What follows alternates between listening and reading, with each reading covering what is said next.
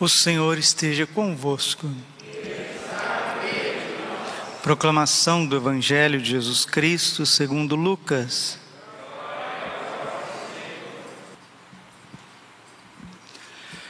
No sexto mês, o arcanjo Gabriel foi enviado por Deus a uma cidade da Galiléia chamada Nazaré, a uma virgem prometida em casamento a um homem chamado José.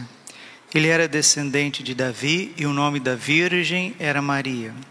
O anjo entrou onde ela estava e disse: Alegra-te, cheia de graça, o Senhor está contigo. Maria ficou perturbada com estas palavras e começou a pensar qual seria o significado da saudação. O anjo então disse-lhe: Não tenhas medo, Maria, porque encontraste graça diante de Deus. Eis que conceberás e darás à luz um filho, a quem porás o nome de Jesus. Ele será grande e será chamado Filho do Altíssimo, e o Senhor Deus lhe dará o trono de seu pai Davi. Ele reinará para sempre sobre os descendentes de Jacó, e o seu reino não terá fim. Maria perguntou ao anjo: Como acontecerá isso se eu não conheço homem algum?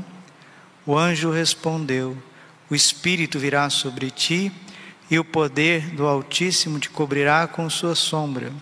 Por isso, o menino que vai nascer será chamado Santo Filho de Deus. Também Isabel, tua parenta, concebeu um filho na velhice. Este já é o sexto mês daquela que era considerada estéril, porque para Deus nada é impossível. Maria então disse: Eis aqui a escrava do Senhor, faça-se em mim segundo a tua palavra. E o anjo retirou-se. Palavra da salvação. Ave Maria, cheia de graça, o Senhor é convosco. Bendita sois vós entre as mulheres, bendito é o fruto do vosso ventre, Jesus.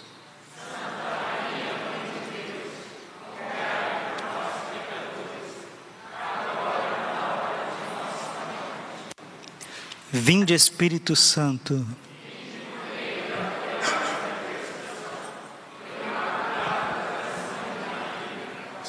Cima expor. Podemos sentar um pouquinho. Jesus manso e humilde de coração. Segundo mistério glorioso, contemplamos a visita da Santíssima Virgem Maria à sua prima Santa Isabel. Meditamos Nossa Senhora como serva de Deus e dos homens. Foi o evangelho de ontem. Nossa Senhora que vai às pressas à casa de Zacarias, numa região montanhosa, para servir. Lucas 1:38. Maria então disse: Eis aqui a serva do Senhor, faça-se em mim segundo a tua palavra.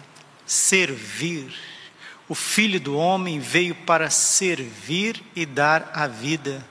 Mateus 20, 23. Não veio para ser servido, mas para servir. O cristão precisa aprender a servir. Nossa Senhora foi à casa de Isabel trabalhar como doméstica, limpar o chão, lavar louça, lavar roupa, guardar roupa rastelar o quintal, tratar das galinhas. Ela que é a rainha dos anjos, dos santos, dos homens, foi servir, foi sujar as suas mãos com os trabalhos domésticos. São José também é um grande servo de Deus e dos homens. A característica de almas que realmente fizeram uma experiência com Deus é o serviço. Elas servem a Deus com alegria. Salmo 99, versículo 2. Servir o Senhor com alegria. É com alegria que nós devemos servir a Deus. Por quê? Porque Deus, Ele é feliz. Quando Jesus começou a pronunciar as suas primeiras palavras, ele disse assim: né? Felizes, felizes, os pobres, os humildes em espírito, porque deles é o reino do, dos céus. Felizes. os pobres, felizes os mansos, porque vão possuir a terra, felizes os puros de coração, porque verão a Deus, felizes os misericordiosos, porque encontrarão a misericórdia. Deus é feliz e quem segue Deus é feliz, é realizado. A palavra logos no grego tem vários sentidos. Você sabe que o evangelho foi escrito em grego, né? Então, o logos, ou seja, a palavra, se fez carne e habitou entre nós. Traduzindo logos para o latim, se fala verbum. Traduzindo para o português, palavra. Mas no grego tem um sentido mais profundo, porque o logos é o sentido, é a razão, é a inteligência, é o que sustenta o universo inteiro. E dizendo que o verbo se fez carne, que o logos se fez carne, está dizendo que o sentido de todas as coisas se fez gente. Victor Frankl, que era judeu, ainda não tinha feito a experiência do cristianismo, também morreu sem fazê-lo. Viktor Frankl ficou em Auschwitz, ele ficou como é, escravo dos nazistas, né? ficou torturado psicologicamente pelos na, nazistas, a Gestapo, e ele, um grande psicólogo, ali ele desenvolveu a logoterapia, a terapia do sentido. Sem ser cristão, sem adorar o Verbo, judeu ainda que não fez a experiência de Cristo, ele descobriu que o sentido desta vida está para fora dessa vida. Uma pessoa só consegue viver nesse mundo se ela tem algo que o sustenta para fora daqui, entendeu? Se você não tem nada que te sustente, que te espere fora daqui, você é um fracassado. São Paulo fala isso com outras palavras. 1 Coríntios capítulo 15, versículo 19. Se é só para esta vida que colocamos a nossa esperança em Cristo, somos de todos os homens os mais dignos de lástima. Victor Frankl, mesmo sem ser católico, ele descobriu que o sentido da vida está fora, está na Trindade, está em Deus, de Abraão, de Isaac e de Jacó. E é esse Deus que está fora do mundo, por isso essa palavra fora do mundo se diz em grego agios, em latim sanctus, em português santo. O que é um santo? É alguém que está fora, está separado. Deus não se confunde com a matéria. Ai, Deus é a montanha, Deus é o mar, Deus é a areia, Deus é o passarinho. Não, não, não. Isso chama-se panteísmo. Panteísmo é uma doutrina herética que fala que Deus está em tudo. Deus está nesse microfone, Deus está no tapete, Deus está na pedra. Não, não, não. Deus é onipresente, mas ele não se confunde com a matéria, tá bom? Isso é doutrina hindu, panteísmo. Sai disso daí. Deus é santo, santo, santo. Ele está para fora de tudo. O cosmos, o universo, foi criado por Ele, não confunde com a sua natureza. Ele é natureza divina. Todos os planetas e o universo são criaturas de Deus. E Deus quer nos levar para Ele. E Ele fez um paraíso para que nós possamos desfrutar da Sua vida feliz por toda a eternidade. Mas só que nós só vamos conseguir chegar lá lá no céu. Não temos aqui morada permanente, estamos em busca da pátria eterna definitiva. Nós só vamos conseguir trilhar o caminho aqui na terra se nós tivermos um sentido para o nosso sofrimento. Romanos capítulo 8, versículo 18.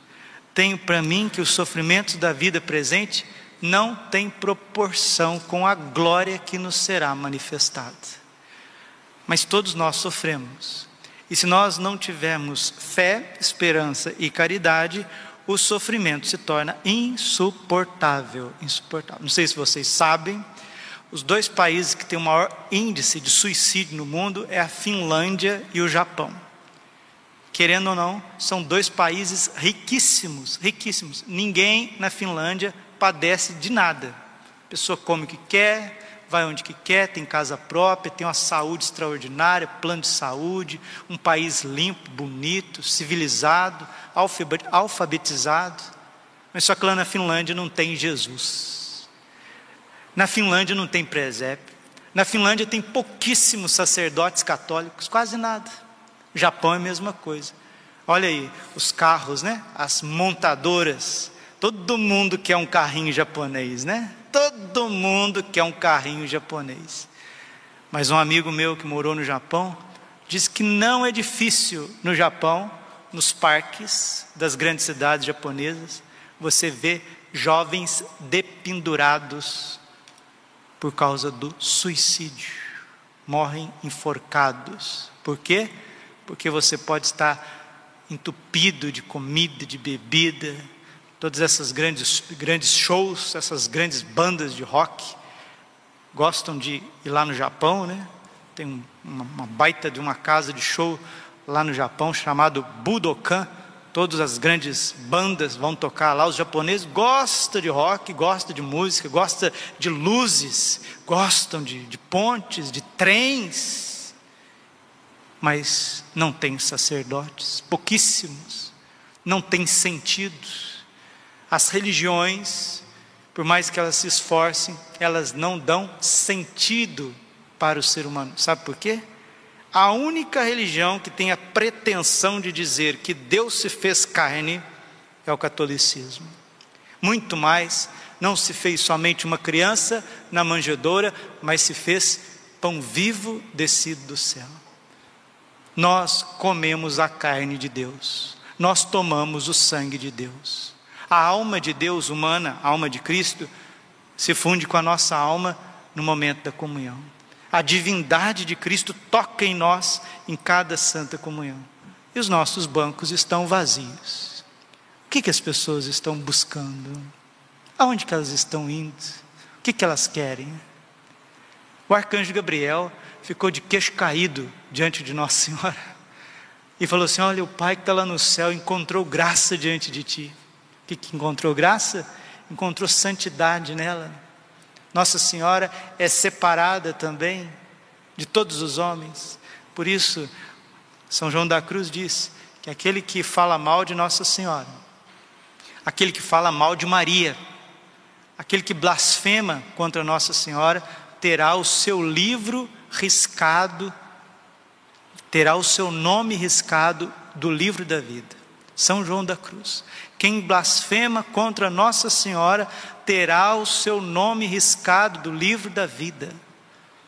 Então, pense um milhão de vezes daqui para frente, quem não é católico, em falar mal de Nossa Senhora, porque o próprio céu se rende diante da sua imaculada conceição, da sua bondade, da sua maternidade divina, da sua virgindade perpétua, da sua morte santíssima, né? seu passamento. Nossa Senhora morreu fisicamente ou não, não tem ninguém que pode dizer isso. Não, Nossa Senhora não morreu, ela não morreu. Onde se viu, ela não tem pecado. Pergunta: Jesus tinha pecado? Jesus também não tinha pecado e morreu na cruz. São José era santíssimo, também padeceu. A igreja não ensina oficialmente que Nossa Senhora não morreu, não é ensinamento católico. Pegue todos os documentos da igreja, todos os papas, todos os santos doutores, ninguém vai dizer que Nossa Senhora não morreu. A igreja fala do passamento de Nossa Senhora como uma santa dormição, um mistério, um mistério. Agora, o que é dogma é que a Virgem ressuscitou, está aos céus de corpo e alma. Ela não foi arrebatada. Jesus ressuscitou, a Virgem ressuscitou. São José também tem uma corrente muito forte que ele ressuscitou. Quem não morreu, que está na Bíblia, é Elias e Enoque, eles foram arrebatados. Tanto é que eles vão voltar no fim dos tempos, e parece que nós já estamos próximos. Nossa Senhora em La Salete disse que Elias e Enoque voltarão às duas oliveiras, pregarão em Jerusalém, serão mortos, serão ressuscitados como Jesus Cristo. Então não podemos antecipar aquilo que a igreja ensina, não. Vamos ser católicos com todo o nosso coração, crer, amar, esperar, e que Deus nos dê a graça nesta, nesta liturgia, nesta semana que antecede o dia 25, neste quinto dia da novena do Natal, que o Senhor nos dê o dom da humildade, que Nossa Senhora interceda por nós e que nós aprendamos a servir servir. Dizem assim, né? As pessoas simples dizem que aqueles que não servem, não servem para nada. Você já ouviu falar isso? Vamos repetir juntos? Aqueles que não servem, não servem para nada. Mais uma vez, aqueles que não servem, não servem para nada. E o Padre Pio, Santo Padre Pio, ele tinha um amor tão grande pelo menino Jesus. O Padre Pio recebia o menino Jesus também no, no colo, igual Santo Antônio. Padre Pio, mistério. Santo Antônio também. Padre Pio, ele dizia assim: que Deus só é servido quando ele é servido conforme a sua vontade. Vocês lembram do profeta Jonas? Jonas queria porque queria ir para Tarsis. Ele queria servir a Deus em Tarsis. Ele queria pregar em Tarsis. Ele queria dar a vida em Tarsis. Mas Deus quis que ele fosse para Nínive. Deus só é servido quando ele é servido segundo a sua vontade. Por isso a Virgem disse: Faça-se em mim segundo a tua vontade. Não adianta, ah, eu vou fazer isso, eu vou fazer, eu quero ficar no microfone na liturgia. Se eu não ficar no microfone, não vale. Eu quero ficar no missal, no missal, não, não você tem que servir a Deus. Seja feita a vossa vontade. Deixa Deus, deixa o Espírito Santo soprar. Deixa o Espírito Santo soprar. Aqueles que resistem à vontade de Deus acabam encontrando, desculpa a expressão, umas buchas de canhão aí para frente, entendeu? Se você resiste àquilo que é a vontade de Deus ali na tua vida, ah, não, porque eu que sei, porque eu que faço, eu que vou. É? Pode ir, vai com Deus você vai encontrar uma bucha de canhão na frente, né? Santa Teresa d'Ávila, que também tinha um amor profundo pelo menino Jesus, via o menino Jesus, brincava, conversava com o menino Jesus. Santa Teresa d'Ávila diz que quando a gente rejeita as cruzes que Deus envia para nós, nós acabamos encontrando cruzes ainda maiores sem a graça de Deus abracemos as cruzes, abracemos a vontade de Deus, renunciemos, renunciemos aquilo que precisa ser renunciado e vamos servir a Deus com alegria, como Nossa Senhora e São José. E o Senhor vai nos honrar. 1 Samuel, primeiro livro de Samuel, capítulo 2, versículo 30. Eu honro aqueles que me honram. Nossa Senhora honrou a Deus todos os segundos da vida dela. São José honrou a Deus todos os segundos da vida dele. Hoje eles estão glorificados e Deus não nega nada para eles. Dia 26, um dia depois do Natal, é festa, solenidade da Sagrada Família. Então vamos ficar firmes no nosso propósito de estudar o livro do Padre Donald Colloway e fazer a nossa consagração a São José no próximo dia 26. Ele que é um servo feliz, alegre. Nossa Senhora que é serva feliz, alegre, realizada, realizados. Todos que serviram a Deus nesta terra foram realizados já em vida e hoje são glorificados no céu. Não perca a oportunidade de dar um sentido para a tua vida. Glória ao Pai, ao Filho e ao Espírito Santo, como era no princípio, agora e sempre. Coração imaculado de Maria, confiança, saúde e vitória minha.